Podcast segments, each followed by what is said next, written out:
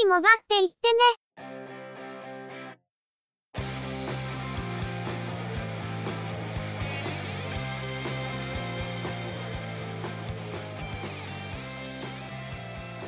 通信業界、モバイル、IT に関するニュースや話題を取り上げ、中の人が意見を述べたり、製品レビューまがいのことをしたり、様々な体験について、ご紹介していくポッドキャストです。ゆくもばのおしゃべりはすべて、合成音声によってお送りしています。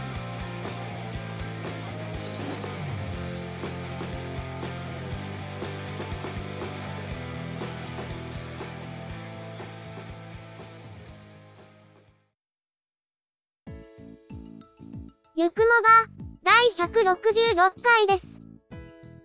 お届けいたしますのは、ネタを探してくるのが、中の人。そのネタをお話しするのは、佐藤ささらと、鈴木つづみです。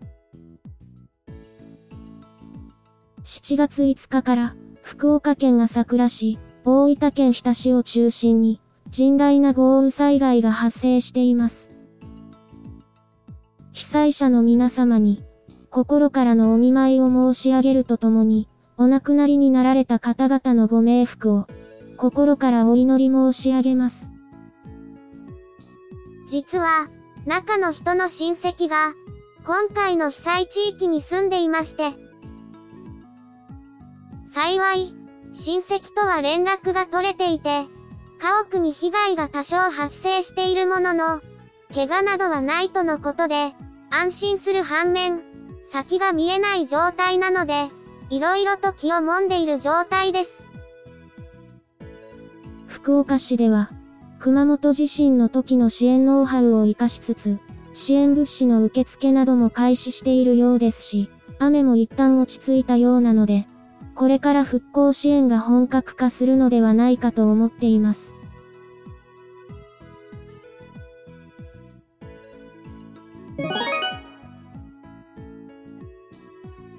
それでは、今回のニュースです。KDDI は、総務省が2017年1月に公表したガイドラインに沿って、SIM ロックを解除できるようになるまでの期間を短縮するなどの変更を行うとともに、ロック解除の受付条件を8月1日から変更することを明らかにしました。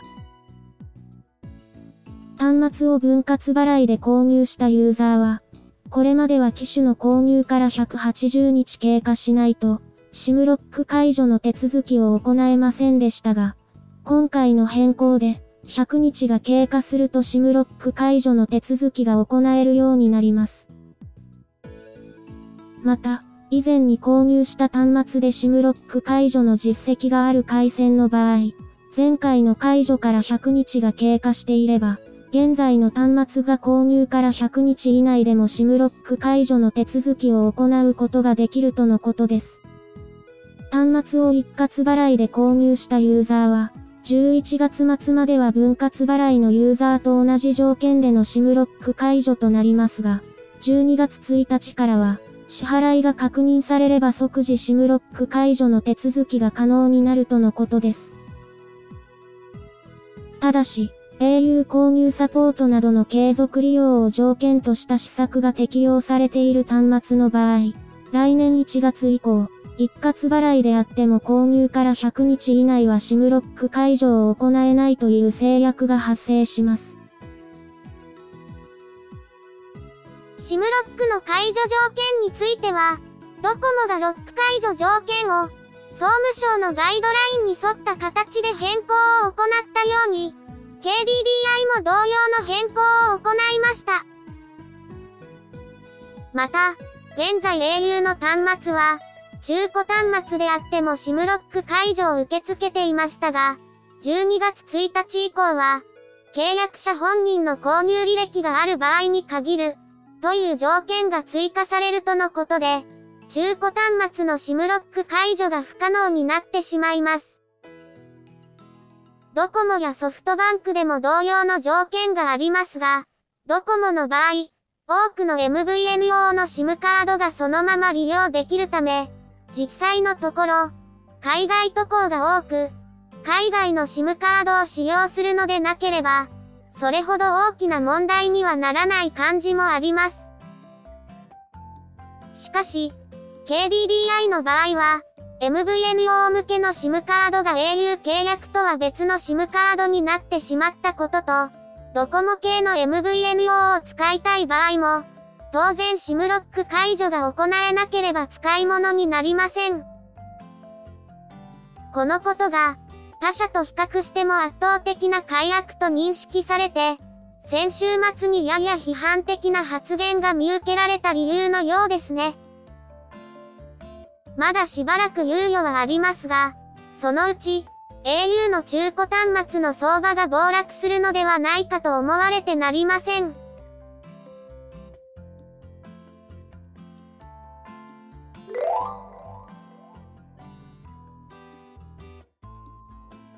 携帯電話各社は、プラス675から始まる、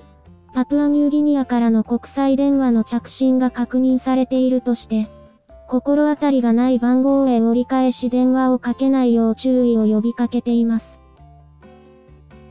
パプアニューギニアへの国際電話の通話料金は、ドコモは平日昼間、午前8時から午後7時までは30秒あたり68円。それ以外は30秒あたり63円で、au は終日30秒あたり65円。ソフトバンクは30秒あたり249円と、莫大な料金が発生してしまいます。国内の通話であっても、見知らぬ番号への不用意な折り返しは注意しなければいけませんが、国際電話ともなれば、余計に注意しなければいけませんね。目的が何なのかはわかりませんが、パプアニューギニアへの国際通話では、高額の通話料金が発生するため、電話しないに越したことはありません。それにしても、ドコモと KDDI の通話料金の違いはまあわかる範囲ですが、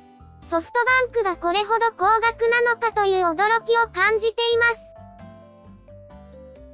国際通話の料金は、各社が現地の事業者と交渉して策定するものですが、こんなところにもキャリアの違いというのが出てくるものなんですね。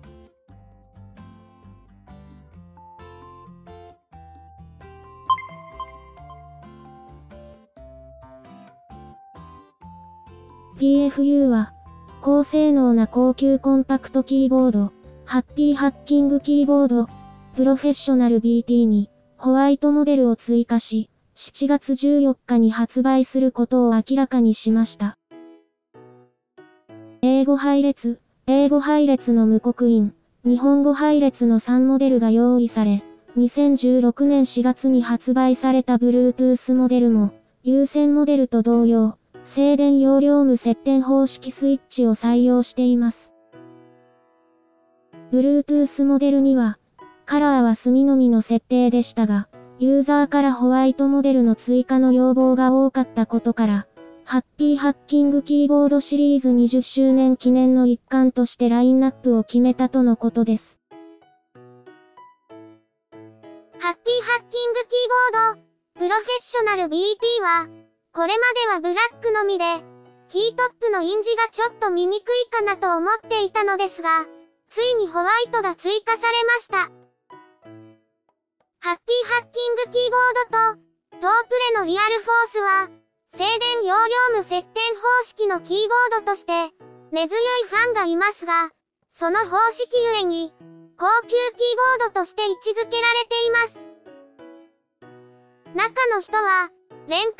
版である、ハッピーハッキングキーボード、ライト2を会社で愛用しているんですが、慣れてしまうとこのキーボードってすごく快適なんですよね。廉価版のメンブレン方式では、プロフェッショナルのあの打ち心地は望むべくもないのですが、あの配列は慣れるとかなり素早い操作が可能です。ちょっとお高いんですけど、これは買ってしまおうか。本気で悩みますね。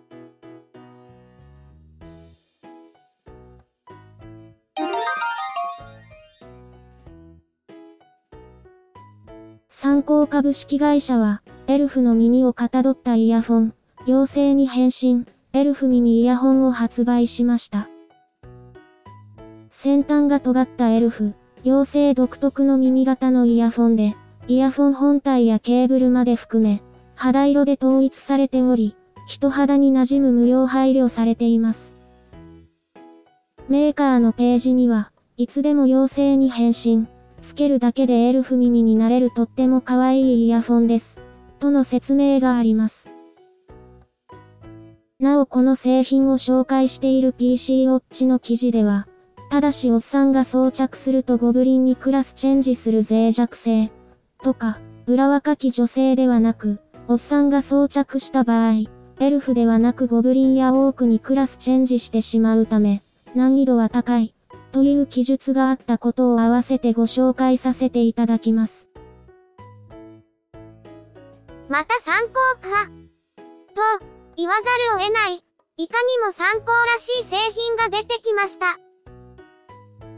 しかし、中の人がこれを着用したら、確実に多くになりますね。くっころ。やめろ。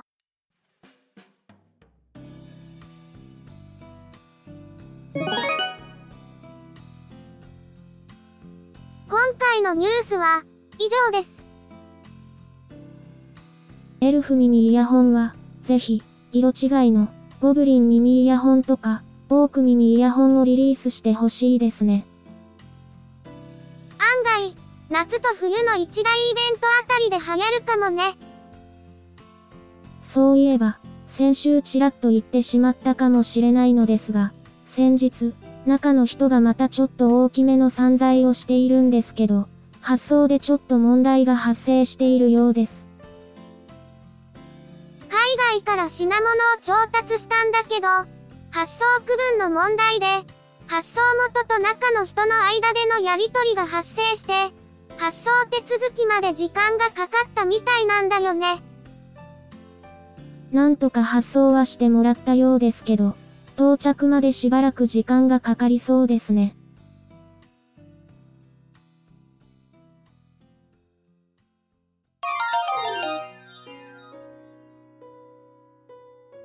ゆくもばでは、お聞きの皆様からの、ご意見、ご感想などのコメントをお待ちしています。iTunes、iOS のポッドキャストアプリからのカスタマーレビューの書き込みのほか、ブログ、Facebook ページへのコメントの書き込み、Twitter アカウントへのリプライ、DM、ハッシュタグ付きのツイートなど、様々な方法を用意しています。いずれの方法でも、いただいたコメントは、中の人はちゃんと目を通していますので、遠慮なくコメントいただけると嬉しく思います。また、いただいたコメントは、ゆくもばの中で紹介させていただければと思っています。ツイッターのアカウントは、at yukumoba、ハッシュタグは、シャープ yukumoba です。ブログ、Facebook ページなどは番組名でググったら出てきますので、ぜひ検索してみてくださいね。また、YouTube 動画へのいいね評価、チャンネル登録、コメントもいただけると、続けるモチベーションにつながりますので、ポッドキャストともども、どうぞよろしくお願いします。それでは、今回はこれで失礼いたします。また次回、皆様のお耳にかかれますように。ゆっくりもばっていってね、の制作は、音声合成に、チェビオ、クリエイティブスタジオ S を使っています。内容の構成や編集、ネタ出しは、中の人、AKA、ハイマウント、声の出演は、佐藤ささらと、鈴木つづみでした。